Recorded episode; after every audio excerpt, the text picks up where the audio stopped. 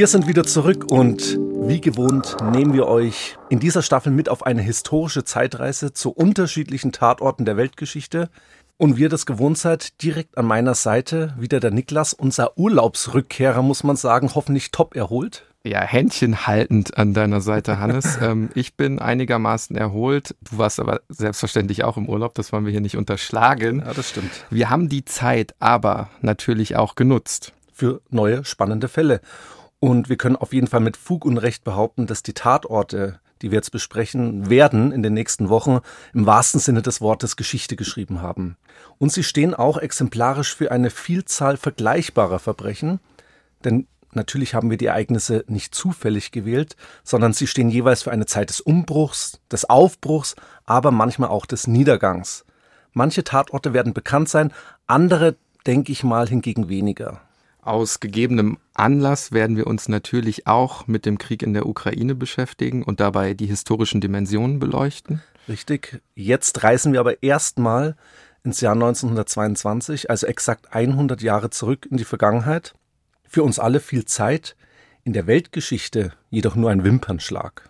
Der Erste Weltkrieg, der erste totale Krieg der Menschheit ist gerade einmal vier Jahre vorbei. Europa erlebt eine schwere Krise, wirtschaftlich, politisch, gesellschaftlich. Die politischen Ränder links und rechts erstarken. In vielen Ländern geraten die noch jungen Demokratien ins Wanken. In Deutschland zum Beispiel wird Reichsaußenminister Walter Rathenau von einer rechten Terrororganisation ermordet. Im Osten wird die Sowjetunion gegründet. Josef Stalin wird Generalsekretär der KPDSU und nutzt das Amt, um sich dann auch in den nächsten Jahren nach oben zu arbeiten und eine Schreckensherrschaft zu etablieren, die dann auch wirklich bis zu seinem Tod 1953 andauern wird. In Irland bricht ein blutiger Bürgerkrieg aus, der vor allem durch die Gründung der IRA bekannt ist. In Palästina beginnt die verhängnisvolle Mandatsherrschaft von Großbritannien, deren Folgen wir heute natürlich auch noch sehen können. Und zu guter Letzt um so die historischen Dimensionen dieses Jahres zu skizzieren. Zwischen Griechenland und der Türkei geht ein Krieg zu Ende, der drei Jahre lang getobt hat und von zahlreichen Kriegsverbrechen geprägt ist. Auch dieser Krieg beeinflusst das Verhältnis beider Länder bis in die Gegenwart. Das Jahr 1922 ist wirklich ein Jahr voller Geschichte und vor allen Dingen für Europa deshalb so bedeutend, weil sich eine politische Ideologie ausbildet und schließlich dann auch an die Macht kommt, die jeder von uns kennt und Europa für immer verändern wird, der Faschismus. Und dafür richten wir unseren heutigen Blick nach Italien. Ende Oktober 1922 kommt es überall im Land zu heftigen Auseinandersetzungen, die sich bald zu einem Flächenbrand entwickeln. In Mailand beispielsweise stürmen am 29. Oktober bewaffnete Männer fast zeitgleich drei Zeitungsverlage und bringen damit die Häuser unter ihre Kontrolle. Der Avanti, der Secolo und der Corriere della Sera. Dabei werden sieben Wachleute und elf Aufständische verletzt. Zur selben Zeit versuchen in Novara, das ist eine Stadt in Piemont, Carabinieri einen LKW anzuhalten, der ihnen irgendwie verdächtig erscheint. Der stoppt aber nicht und daraufhin eröffnen die Carabinieri das Feuer. Dabei stirbt ein Passagier des LKW. Und fast zur gleichen Zeit versucht eine Kolonne aus 15 Lastwagen eine Absperrung in der Nähe der Engelsburg in Rom zu durchqueren. Die donnern da als Konvoi mitten durch Rom. Die Laster machen natürlich einen Riesenlärm und schrecken die Einwohner auf. Und was machen die Bürgerinnen und Bürger? Die nehmen Dachziegel und werfen von den Dächern einfach auf diese LKWs. Daraufhin werden dann Revolver gezückt. Es kommt dann zu einer kleinen bzw. kurzen Schießerei, bei der dann eine Frau schwer verletzt wird. Ich habe jetzt hier drei Städte und dadurch auch drei Tatorte ganz kurz skizziert und wir sehen ja auf den ersten Moment keine Gemeinsamkeit. Bei genauerem Hinsehen fällt jedoch auf, dass überall Männer beteiligt sind, die alle schwarze Hemden tragen. Das sind weder Zivilisten noch reguläre Militärs, auch das verraten diese schwarzen Hemden. Das klingt jetzt irgendwie vielleicht für uns ein bisschen mysteriös, war damals aber sonnenklar. Es handelt sich um sogenannte Squadristen, Schwarzhemden, Faschisten, die auf den Befehl eines Mannes hören, der heute ganz wichtig werden wird, Benito Mussolini. Er ist der Anführer einer faschistischen Bewegung, die Ende Oktober 1922 das ganze Land herausfordert und schließlich auch Rom belagert. Die Squadristen sind vermutlich um die 50.000 Mann stark. Die Zahlen variieren hier. Und an diesem 29. Oktober 1922 sind sie bereits Teil eines Marsches, dem sogenannten Marsch auf Rom. Aus fast allen Teilen des Landes stoßen in dieser Zeit die Schwarzhemden Richtung Rom vor. Politisch, das muss man dazu sagen, radikalisiert, schwer bewaffnet und eben nur ein Ziel vor Augen, die Hauptstadt zu Fall bringen, um die Herrschaft an sich zu reißen. Wir sprechen heute über diesen faschistischen Marsch auf Rom, der eben nicht nur Italien, sondern Europa für immer verändern wird. Wir sprechen dabei aber auch über einen Mythos, der oftmals verklärt und nachgeahmt wurde.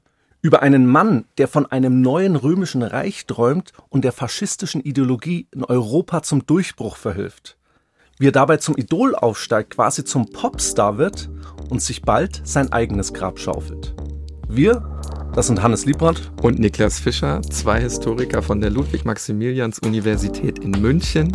Das ist ein Podcast von Bayern 2 in Zusammenarbeit mit der Georg von Vollmer Akademie. Das ist Tatort Geschichte.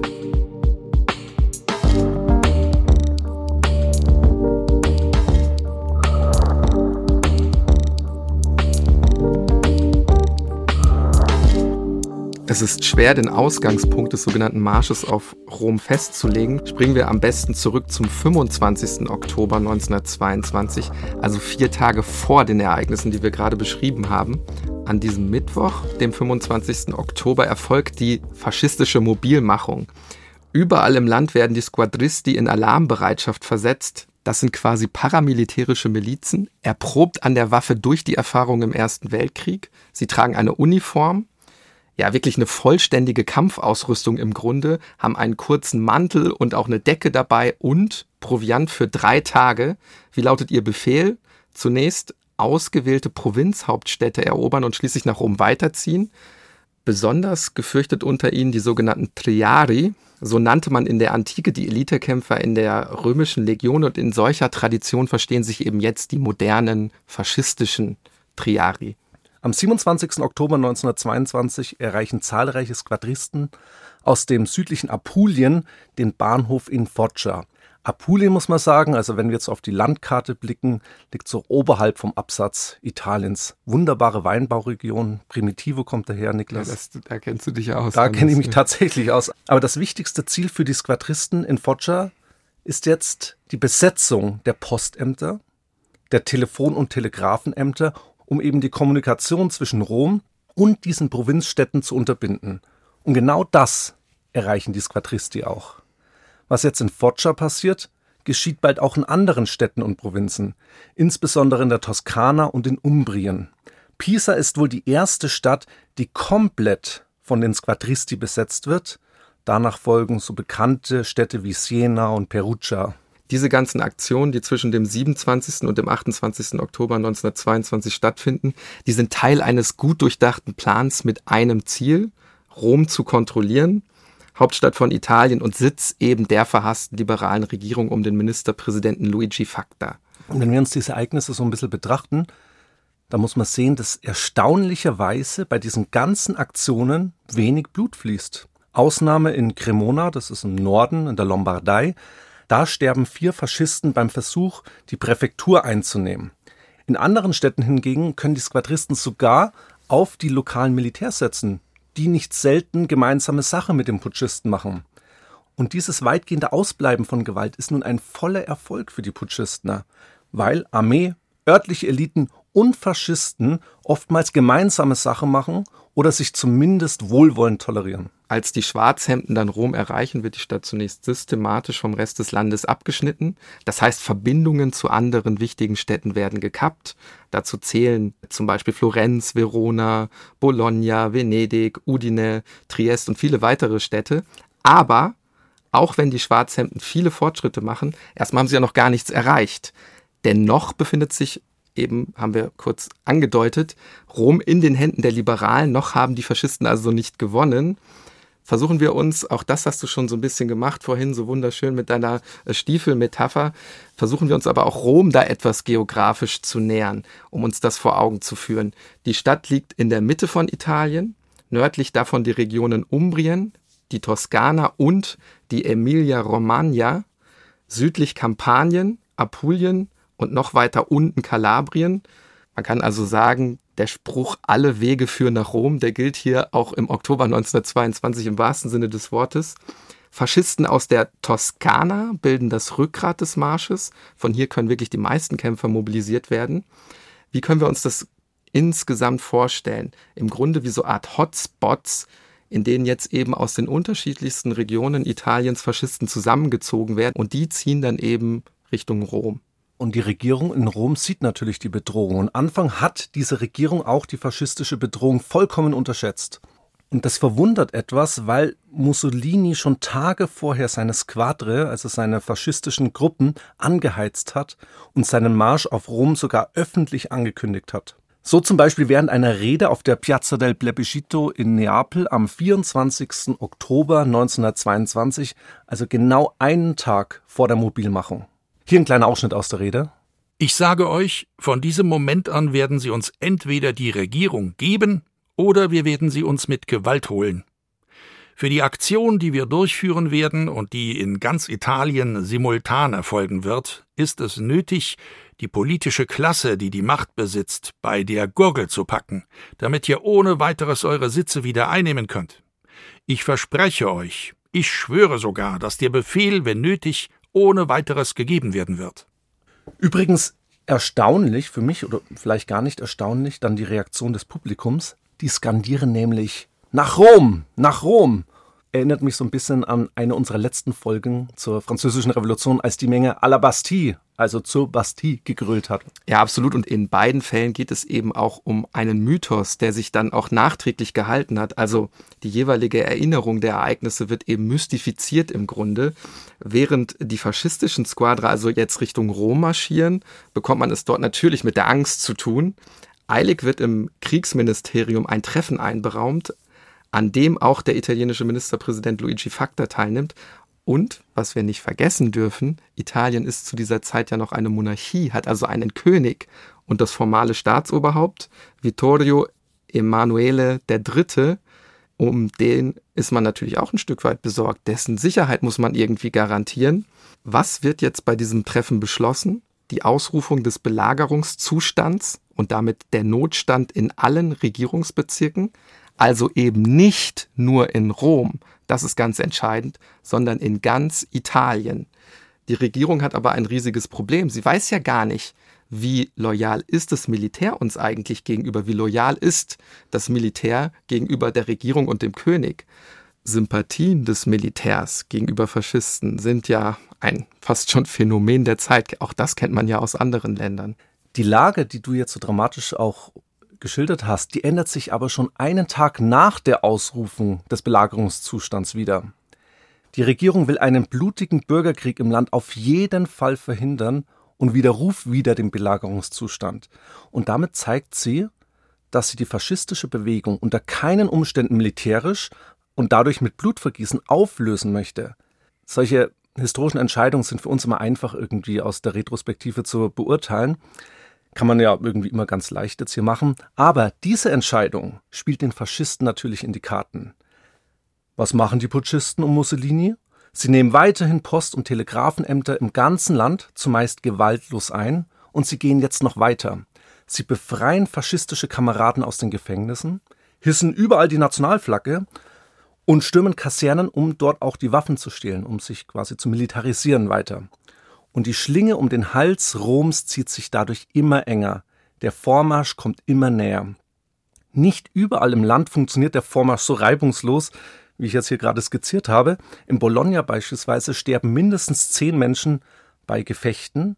In anderen Städten können die Squadre die lokalen Politiker davon überzeugen, dass der König, also Vittorio Emanuele III., den Anführer der Putschisten, also Benito Mussolini, längst die Regierung übergeben hätte.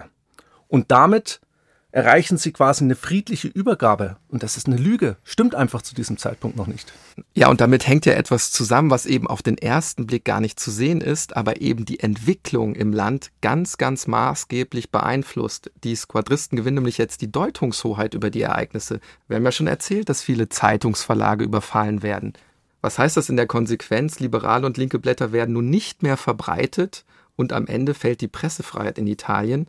Es bleiben im Grunde nur faschistische oder profaschistische Medien übrig. Und Niklas, das können wir eigentlich nicht oft genug betonen, wie häufig politische Umstürze und radikale Ideologien eben eine Pressefreiheit attackieren und um Deutungshoheit kämpfen. Sehen wir immer wieder, beispielsweise auch im Angriffskrieg Russlands gegen die Ukraine. Die russische Presse darf ja da nicht das Wort Krieg verwenden oder Invasion, sondern spricht dann nur von einer Militäroperation. Ja, guter Punkt. Ne? Es geht eigentlich immer um die Macht des Wortes und die Macht von Bildern. Wer eben die Deutungshoheit gewinnt oder wer sie eben verliert, in dem Fall, der hat ein Problem. Diese gezielten Besetzungen sollen aber nur die Vorboten des großen Endkampfes sein, eben der Einmarsch in Rom. Und auf den bereitet sich die Stadt jetzt vor. Brücken werden blockiert, Zugänge zur Stadt werden mit Barrikaden aus Stacheldraht versperrt. Bahnhöfe im Umkreis werden gesichert, damit die Faschisten eben nicht einfach mit dem Zug in die Stadt fahren können. Das muss eine unglaublich angespannte Stimmung gewesen sein, die da vorgeherrscht hat. Also der Geruch von Krieg liegt damals in der Luft, doch schon bald wird sich der Wind wieder drehen. Vor den Toren Roms haben sich die Faschisten nun versammelt und warten gebannt auf den finalen Befehl zur Erstürmung der Stadt. Insbesondere die jüngeren Squadristen, die wollen kämpfen. Die können den diplomatischen Versuchen einer friedlichen Einigung kaum etwas abgewinnen. Und dazu kommt, es schüttet die Tage ohne Ende. Die Sammelorte der Squadristen vor der Stadt, die haben sich in regelrechte Schlammlandschaften verwandelt. Es mangelt an Essen, es mangelt an Toiletten, Sanitätseinrichtungen und auch an Wasser, Trinkwasser. Und während die einfachen Squadristen vor den Toren Roms da im Schlamm stehen und nichts zu essen haben, betritt Benito Mussolini einen Nachtzug ganz bequem von Mailand, dort hat er seine Zentrale eingerichtet, nach Rom. Er erreicht die Hauptstadt in den Morgenstunden des 30. Oktober 1922. Also wir sehen recht wenig von einem Einmarsch, von einem militärischen Überfall auf Rom.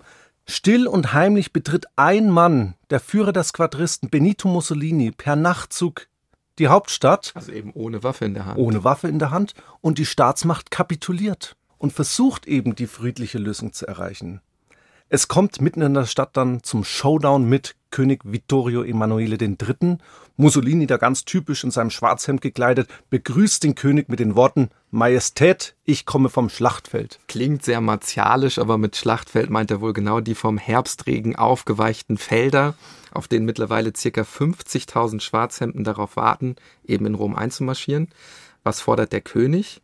in erster Linie die Demobilisierung der Squadre. Sie sollen ihre Waffen niederlegen und nach Hause gehen. Wie reagiert jetzt Mussolini auf der anderen Seite? Ich finde relativ trocken und entschlossen. Ich zitiere ihn hier mal. Er sagt nämlich, dass er eine Bewegung von solcher Geschlossenheit nicht anhalten könne, ohne dass ihr, also gemeint ist hier die Bewegung, Genugtuung zuteil werde. Ja, und jetzt kommt es zu einem Kuhhandel, der mir irgendwie im Nachhinein so ein bisschen merkwürdig erscheint, aber der vielleicht auch viel mit Symbolpolitik zu tun hat. Auch darüber haben wir ja vorhin schon kurz gesprochen. Die beiden vereinbaren nämlich jetzt, dass seine, also Mussolinis Quadristen, an der Statue des unbekannten Soldaten feierlich, wie das so schön heißt, vorbeiziehen sollen. Die befindet sich im Altar des Vaterlandes, übrigens ein sehr schönes Gebäude, wenn ihr heute mal in Rom seid.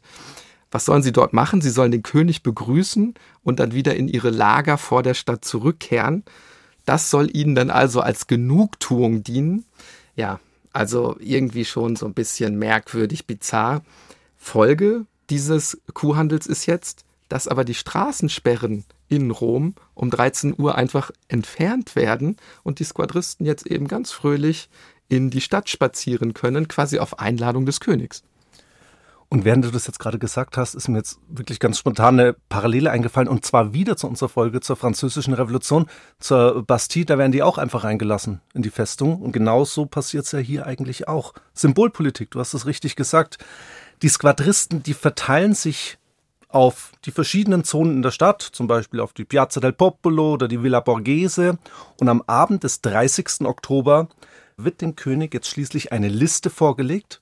Und auf dieser Liste befinden sich Namen, die jetzt nun in die neue Regierung einberufen werden sollen. Quasi von Mussolinis Gnaden, müsste man sagen.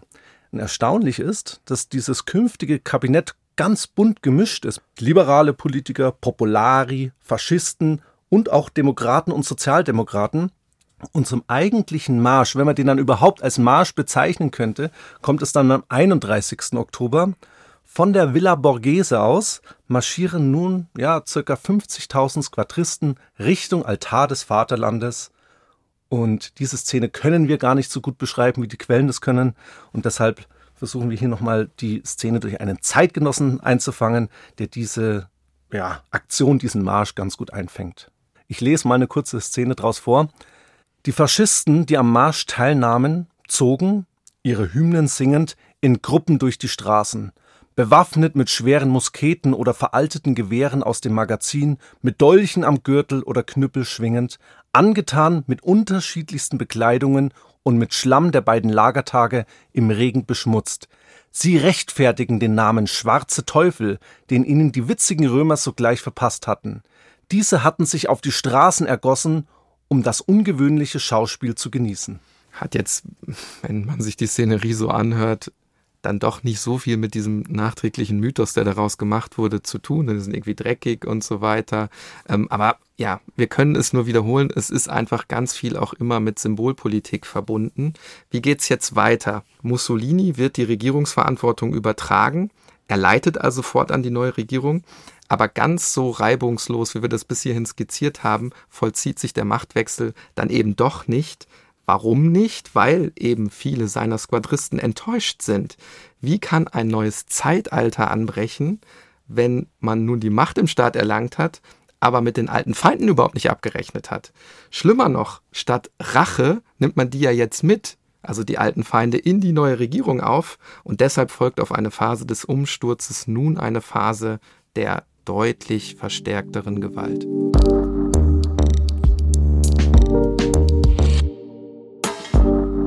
Wir hatten ja bereits gesagt, dass der sogenannte Marsch auf Rom bis hierhin nicht ohne Gewalt blieb, aber nun erreicht die körperliche Auseinandersetzung wirklich eine ganz neue Dimension. Auch wenn Mussolini am Ziel ist, verselbstständigen sich die Schlägertrupps der Schwarzhemden nämlich in der Folge.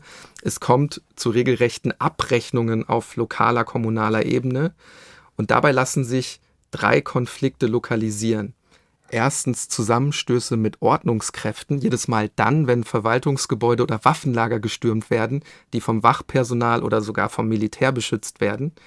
Zweitens, und das gilt insbesondere für Rom, Auseinandersetzungen mit Bewohnerinnen und Bewohnern, die eben ihre Viertel gegen die anstürmenden Schwarzhemden verteidigen wollen. Und drittens, Gewaltaktionen gegen Einzelpersonen, in der Regel Antifaschisten, oder Politiker von bestimmten Parteien, also Sozialdemokraten oder Kommunisten. Und auf solche Einzelpersonen wird regelrecht Jagd gemacht. Das müssen wir so deutlich sagen. Diese Gewaltaktionen beschränken sich nicht nur auf Rom, das hatte ich angedeutet, sondern ja, sie streuen sich jetzt, sie verbreiten sich im ganzen Land in wirklich allen Teilen und sie werden zu einem ernstzunehmenden Problem für Mussolini. Wir haben ja gesagt, ihm ist jetzt die Regierungsverantwortung übertragen worden, eben in der Hoffnung, das hatte man ja als Intention mitgedacht, dass wenn man ihm die Macht übergibt, dass die Gewalt ein Ende hat. Er ist eben nicht mehr nur der gewaltbereite Faschist, sondern er muss jetzt auch Ministerpräsident sein, Verantwortung für Italien übernehmen und er muss dieser Verantwortung gerecht werden. Er muss eben zeigen, dass er seine Leute, seine Squadristen unter Kontrolle hat. Ja, und vor allen Dingen muss er zeigen, dass die Schwarzhemden auch Rom wieder verlassen werden. Die sollen dann natürlich raus, die wollen die Römer nicht dort haben. Aber für viele dieser Squadristen sind die Ziele noch nicht erreicht. Wer sagt ihnen denn, dass mit der neuen Regierung unter Mussolini ein wirklicher Wandel stattfinden wird? Und dann kommt es wirklich noch zu einem ganz schrecklichen Überfall der Faschisten im Arbeiterviertel San Lorenzo. Dort sterben mehrere Menschen und hier sehen wir bereits den anderen Mussolini. Er geht jetzt persönlich zu den Squadristen, damit sie die Gewalt einstellen. Ich möchte ihn jetzt überhaupt nicht verteidigen, also nicht, dass diese Narration draus wird, sondern wir sehen den Wandel hin zu einem Realpolitiker, der eben jetzt versucht, die Gewalt irgendwie einzudämmen. Der spricht vereinzelt mit seinen Squadristen, organisiert sogar Spezialzüge, um den Abmarsch der Squadristen aus Rom voranzutreiben. Und in der Tat passiert es. Direkt am Tag nach der Ernennung Mussolinis zum Ministerpräsidenten verlassen bereits 30.000 Schwarzhemden die italienische Hauptstadt. Der endgültige Abzug erfolgt dann wenige Tage später. Erst danach stehen sämtliche Städte Italiens wieder unter der Kontrolle der Zivilbehörden.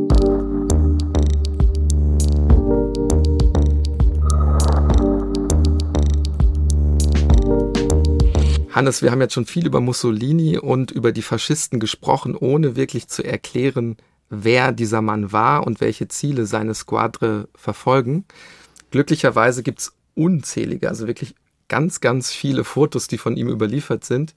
Er ist nicht sehr groß gewachsen, relativ stämmige Statur, markantes Kinn, sehr auf sein Aussehen bedacht. Ich erkenne auch immer so ein wenig einen stolzen, ja fast schon eitlen Blick Mussolini selber hat sich wohl als Intellektuellen gesehen. Er wird geboren 1883 in der Emilia-Romagna. Er stammt einer kleinbürgerlichen Familie. Seine Mutter war Tochter eines kleinen Grundbesitzers und sie war Lehrerin, sein Vater Handwerker und übrigens Sozialist. Äh, das wollen wir nicht äh, unterschlagen. Man kann also zusammenfassend sagen, dass eine gewisse Bildung und auch politische Prägung in der Familie vorherrschen. Deshalb kann Mussolini dann auch einem Beruf nachgehen, der so klassisch kleinbürgerlich ist, ohne das jetzt abwertend zu meinen. Er wird nämlich Lehrer, äh, zumindest für eine kurze Zeit. Wichtiger wird dann seine Rolle als Journalist. Er emigriert nämlich mit 19 Jahren in die Schweiz und fängt dort das Schreiben an. Und hier zeigen sich bei dem noch jungen Benito Mussolini sein dann auch später ganz charakteristischer Ehrgeiz und auch der Fanatismus. Er studiert unentwegt sozialistische Schriften und eignet sich viele dieser Positionen, die er da liest, an. Er beginnt dann auch seine Laufbahn als linker Sozialist und wird nach seiner Rückkehr nach Italien bezeichnenderweise dann Chefredakteur des Avanti, also genau des Verlags, den die Schwarzhemden kurz vor dem Marsch auf Rom in Mailand stürmen. Der Avanti ist in der Zeit wirklich das Zentralorgan der Sozialistischen Partei. Und da sehen wir mal, dass Mussolini nicht einfach nur sozialistische Überzeugungen hatte. Er ist erstens in der Sozialistischen Partei aktiv und zweitens schreibt er als Chefredakteur für deren Zentralorgan. Die 180-Grad-Wende nach rechts erfolgt dann letztlich um die Frage, ob Italien in den Ersten Weltkrieg eintreten soll. Zu Beginn des Krieges ist Italien noch neutral, das muss man sagen, obwohl sie eigentlich mit Deutschland und Österreich-Ungarn im sogenannten Dreibund verbündet waren. Und die Mehrheit der italienischen Bevölkerung lehnt auch einen Kriegseintritt erstmal ab. Es kristallisieren sich dann eigentlich zwei Lager heraus. Das Lager der Interventionisten, also die in den Krieg eintreten möchten, und das Lager der Neutralisten, die sich aus dem Krieg raushalten möchten. Und Mussolini schlägt sich sehr bald auf die Seite der Interventionisten, wird deshalb sogar aus der sozialistischen Partei ausgeschlossen, die diesen Kriegseintritt ablehnt. Und es bilden sich dann rechte Bürgerwehren in Italien, die bald als Fasci und deren Mitglieder als Fascisti bezeichnet werden. Wir hören es ja schon ein bisschen nicht mehr weit zum deutschen Wort Faschisten. Übrigens der ja, Ursprung des Wortes liegt wohl bei den Fasces im Lateinischen. Das waren so Routenbündel der hohen Würdenträger im alten Rom. Wie kann man sich das vorstellen? Das ist so ein Bündel aus hölzernen Ruten, da steckt ein Beil in der Mitte man ahmt quasi die römische Geschichte nach, versucht sich in dieser Tradition zu sehen. Mussolini will ja auch ein neues römisches Reich gründen. Er nimmt also in der Zeit um den Ersten Weltkrieg eine antideutsche Haltung ein, wirbt offen für den Kriegseintritt, der dann schließlich auch im Jahr 1915 auf Seiten von Großbritannien und Frankreich, also der Entente, erfolgt, gegen Deutschland. Wir wissen ja, dass Mussolini später zu einem der wichtigsten Verbündeten Hitlers wird und deshalb verwundert vielleicht diese antideutsche Haltung. Aber er ist ein kühler Pragmatiker, er hält sich alle Türen offen und auch hält er noch weiterhin am Sozialismus fest, wenngleich diese antimarxistisch und nationalistisch sein soll. Er ist deshalb ein Pragmatiker, weil es sich wie viele in Italien vor allen Dingen Vorteile erhofft. Und zwar durch diesen Kriegseintritt erhofft er sich Ländereien, die dann eben Italien zugeschlagen werden. Ganz konkret hofft er auf die Durchsetzung des sogenannten Irredentismus. Das ist das Ziel der Angliederung der italienisch besiedelten Gebiete, vor allen Dingen des Trentino und von Triest, Irredentismus bezieht sich auf Terra Irredenta, unbefreites, verlorenes Land. Es geht eigentlich darum, italienische Gebiete zurück ins Reich zu holen. Und diese Gebiete, über die wir gerade reden, die stehen zu der Zeit unter der Herrschaft Österreich-Ungarns, des Hauptverbündeten des Deutschen Kaiserreichs. Und deshalb befürwortet Mussolini einen Kriegseintritt auf Seiten der Entente gegen Deutschland und gegen Österreich-Ungarn. Und Italien wird eben dafür sehr, sehr viel versprochen. Aber davon ist nach dem siegreichen Krieg, also dann auch aus italienischer Sicht siegreichen Krieg, nur noch bedingt etwas zu sehen, denn nicht alle verhandelten Gebiete bekommt Italien, sondern in Anführungszeichen nur Triest, Istrien und eben Südtirol. Das ist übrigens der Grund, warum heute italienische Musik läuft, wenn wir über den Brenner fahren. Viele Südtiroler hören das sicherlich nicht gerne, aber das ist eine ganz andere Geschichte. Was will ich damit sagen? Italien steht eben auf der Seite der Sieger, fühlt sich aber trotzdem zum Teil als Verlierer, weil man sich eben mehr erhofft hat, insbesondere eben Teile des heutigen Kroatiens, zum Beispiel der Martien. Das alles war Italien versprochen worden, ein Versprechen, das aber eben nicht eingelöst wird. Und deshalb wächst die Unzufriedenheit vieler Menschen als Ergebnis des Ersten Weltkriegs. Und auch das gibt es eben in Deutschland. Da ist die Wut oder der Grund für die Wut eine andere. Da gibt es den Versailler Vertrag. Aber wir haben so unterschiedlich die Situationen sind, eben in beiden Ländern eine sehr, sehr große Unzufriedenheit. Deutschland beklagt verloren gegangene Gebiete und Italien beklagt die versprochenen Gebiete, die man eben nicht erhalten hat.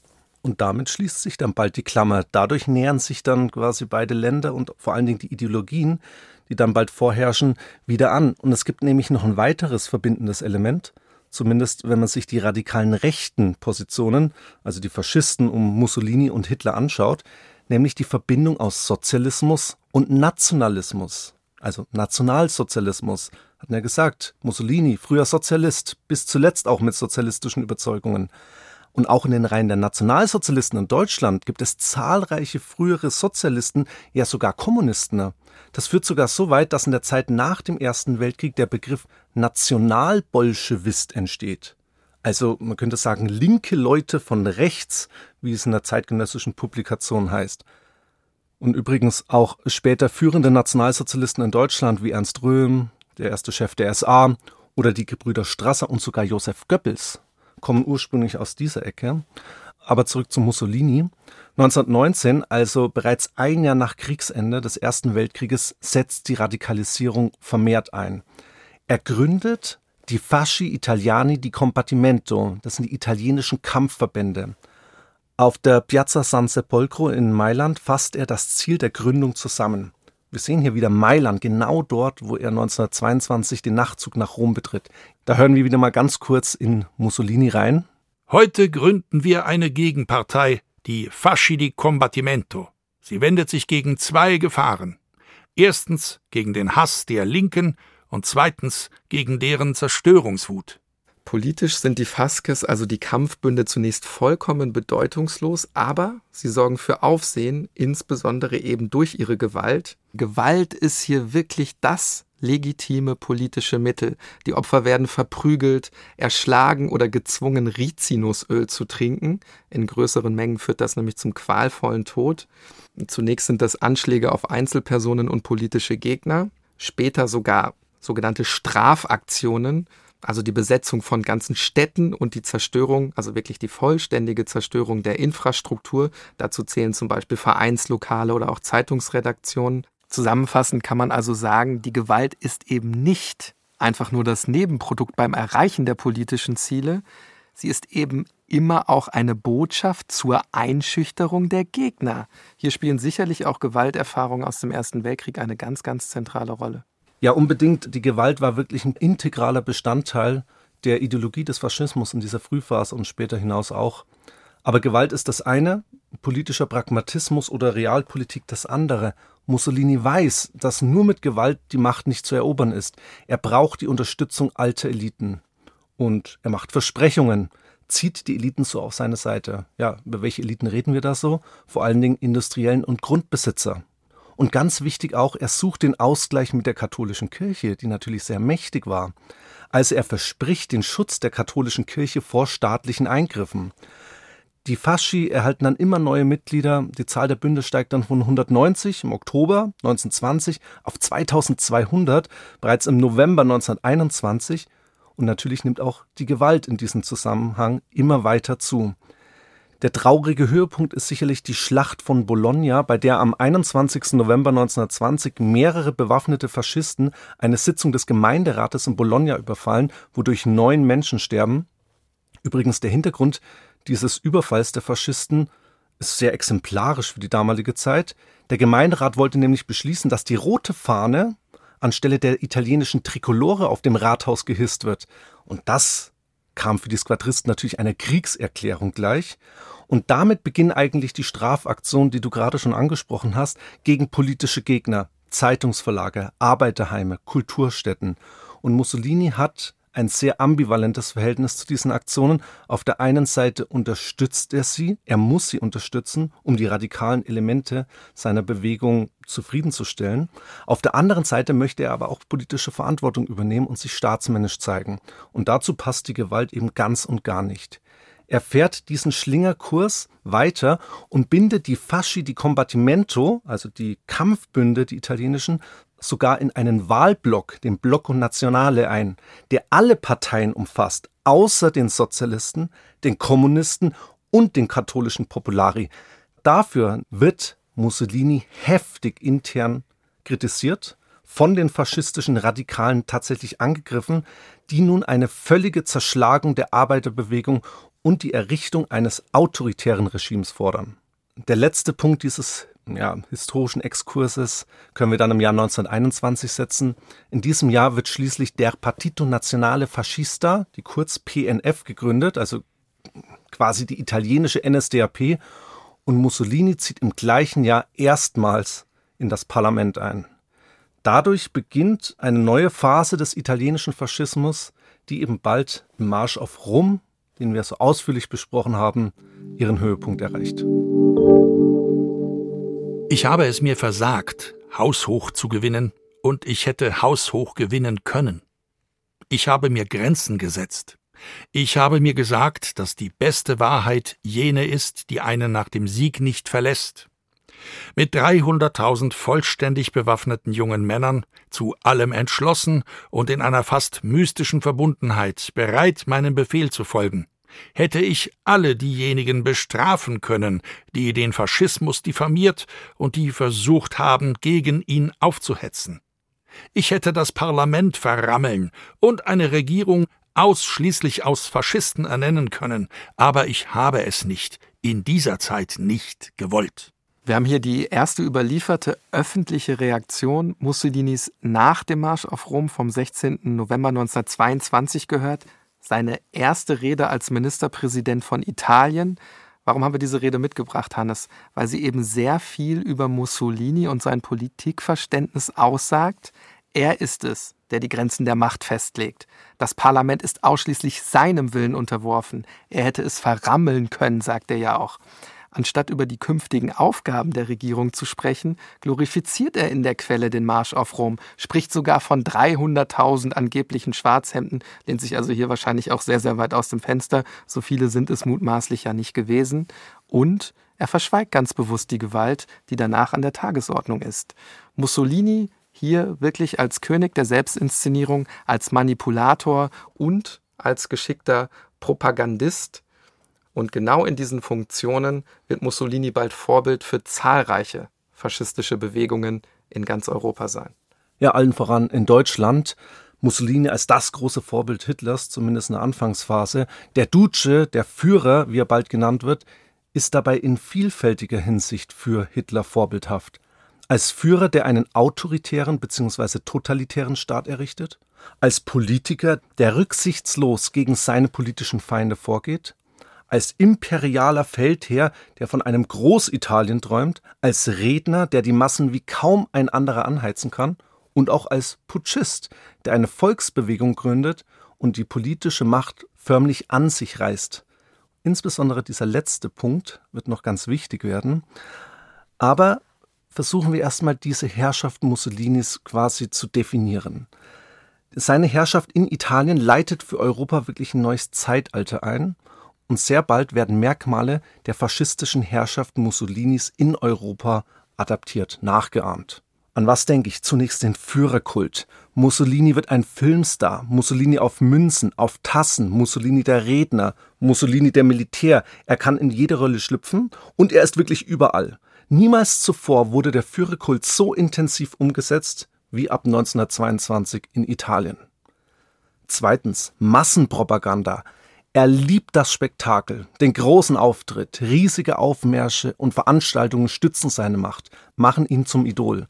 Hinzu kommt auch eine Idealisierung der Antike und eine Idealisierung der Jugend, sehen wir dann auch später in der Sowjetunion und Deutschland. Drittens Massenpartei, Einparteienstaat. Ein Merkmal, das man nach 1945 vor allen Dingen für autoritäre und totalitäre Staaten betont.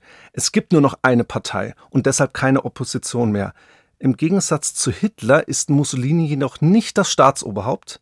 Italien bleibt bis 1946 Königreich, aber Vittorio Emanuele III., der überträgt nicht nur einfach die Regierungsverantwortung an Mussolini, nein, er duldet auch lange Zeit die Bildung einer faschistischen Diktatur in seinem Land. Viertens. Extremer Nationalismus, also die Überhöhung der italienischen Nation, der italienischen Kultur und auch der italienischen Geschichte. Fünftens. Lebensraumideologie. Mussolini träumt von einem neuen römischen Reich um das Mittelmeer herum, also mit Gebieten in Nordafrika und auch in Südeuropa, die Stoßrichtung ist ganz klar. Zunächst greift er Libyen und Äthiopien an. Später versucht er dann die Einflusssphäre auf dem Balkan und Griechenland auszuweiten. Das gelingt nicht richtig. Das ist aber auch eine andere Geschichte. Und der letzte Punkt, die terroristische Geheimpolizei, also Gewalt gegen innere und äußere Feinde. Und hier denke ich vor allem an die Organisation zur Überwachung und Bekämpfung des Antifaschismus, kurz OFRA. Also diese unerbittliche Härte, keiner kann sich sicher sein, das zeichnet auch Mussolinis Herrschaft aus. Wir sehen ja also vor allem Kennzeichen totalitärer Staaten und die Herrschaft Mussolinis wurde erstmalig in der Geschichte auch als totalitär bezeichnet, besser gesagt als Sistema Totalitario, also totalitäres System. Später werden vor allem Hitler-Deutschland und der Stalinismus als totalitäre Herrschaften bezeichnet. Den Anfang macht aber eben Italien. Und eigentlich beruhen diese Entwicklungen auf einem Mythos, einem Gründungsmythos. Wir haben es jetzt mehrmals betont und das ist der Marsch auf Rom. Für Mussolini selbst war dieser Mythos die Quelle seiner politischen Macht. Einen wirklichen, also militärischen Einmarsch in Rom, den hätten die Squadristen aber gar nicht bewerkstelligen können. Also musste Mussolini gewissermaßen pokern und sein Gegenüber, der da am Pokertisch saß, König Vittorio Emanuele III., der hatte eigentlich das bessere Blatt eben weil hinter ihm regierungstreue, gut ausgebildete Truppen stehen, aber er zeigt dann eben Nerven und er hat wahrscheinlich auch mehr Skrupel und Bedenken. Für Mussolini ist dieser Gründungsmythos dann aber eben die perfekte Starthilfe für seine Regierung. Auch wenn er innerhalb der faschistischen Bewegung nicht unumstritten ist, so kann er sich eben doch dank der geschickten Inszenierung als der starke Mann präsentieren. Und in dieser Selbstinszenierung ist er eben ein wahrhafter Meister, noch dazu, weil die Ereignisse in eine Zeit fallen, in der sich Italien und Europa in schweren Krisen befinden.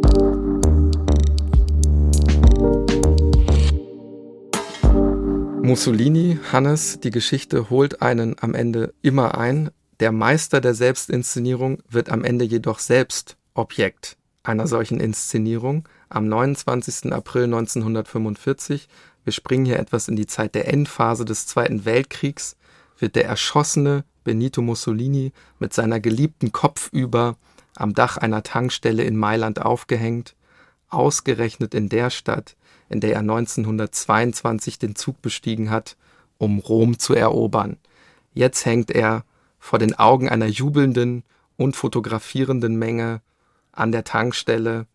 Eines dieser gemachten Fotos dringt bis in den Führerbunker nach Berlin vor. Und derjenige, der dieses Foto bekommt, Adolf Hitler, möchte sich ein solches Ende ersparen. Einen Tag später erschießt er sich zusammen mit seiner Ehefrau Eva Braun. Das aber ist eine andere Geschichte, die wir heute nicht erzählen. Was wir am Beispiel Mussolinis, am Beispiel Italiens sehen können, politische bzw. wirtschaftliche Krisen und politische Radikalisierung sind oftmals zwei Seiten einer Medaille, gehen quasi Hand in Hand. Mussolini hat den italienischen Staat erpresst, die schwache Situation Italiens wirklich schamlos ausgenutzt nach dem Ersten Weltkrieg und das Land mit Gewalt überzogen. Er hat seine persönlichen Interessen und die seiner Schwarzhemden in den Vordergrund gerückt und demokratische Strukturen von heute auf morgen beseitigt. Und schon sehr bald werden es ihm andere Länder nachtun. Deutschland, Rumänien, Kroatien, Spanien, Ungarn, überall dort etablieren sich in den 1930er Jahren faschistische Herrschaften. Italien hat den Anfang gemacht, bald wird jedoch Deutschland zum Zentrum des Faschismus in Europa. Noch ist Mussolini das große Vorbild Hitlers, noch ist er das unumstrittene Aushängeschild des Faschismus. Das geht sogar so weit, dass übrigens Hitler nicht nur Mussolinis Herrschaftspraktiken bewundert, sondern sogar seinen Marsch auf Rom nachahmen möchte. Am Ende wird der Nationalsozialismus nach Einschätzung des Historikers Wolfgang Benz jedoch die radikalste Form faschistischer Ideologien sein. Diese radikale Bewegung hat ihren Ursprung in München und in Anlehnung an den Marsch auf Rom versucht auch Adolf Hitler von dort eine nationale Revolution anzuzetteln. Der Marsch auf Berlin endet aber schon nach wenigen Kilometern an der Feldherrnhalle in der Innenstadt in München. Das war ein äh, schöner Abschluss, Hannes, denn genau um diesen Marsch wird es in der nächsten Folge gehen. Wir richten also den Fokus auf München und wir schauen uns an, wie Hitler versucht hat, an die Macht zu kommen. Was wir bereits jetzt sagen können, der Hitlerputsch wird ebenso Europa und insbesondere Deutschland verändern und dieser 9. November 1923 wird zahlreiche Menschenleben kosten. Also verpasst nicht, wie es weitergeht, hört unbedingt auch in die nächste Folge rein. Und dadurch, dass Niklas und ich jetzt in einer längeren Pause waren und vielleicht ein bisschen eingerostet sind, würden wir uns noch mehr freuen über Feedback und Rückmeldungen zu der heutigen Folge. Unter tatortgeschichte.bayern2.de könnt ihr eben genau dieses Feedback hinterlassen. Dann bleibt mir noch zum Ende zu sagen, Tatort Geschichte ist ein Podcast von Bayern 2 in Zusammenarbeit mit der Georg von Vollmer Akademie. Das Ziel der Georg von Vollmer Akademie ist es, Menschen zu einer aktiven Teilhaber an unserer Gesellschaft zu sensibilisieren. Dafür macht sie politische Bildung, zum Beispiel mit Seminaren und Veranstaltungen. Bei manchen, das haben wir schon häufig gesagt, sind wir beide tatsächlich auch mit dabei. So auch in diesem Jahr. Schaut also unbedingt auch mal ins Veranstaltungsprogramm der Vollmer Akademie. Das findet ihr auf der Website vollmer-akademie.de.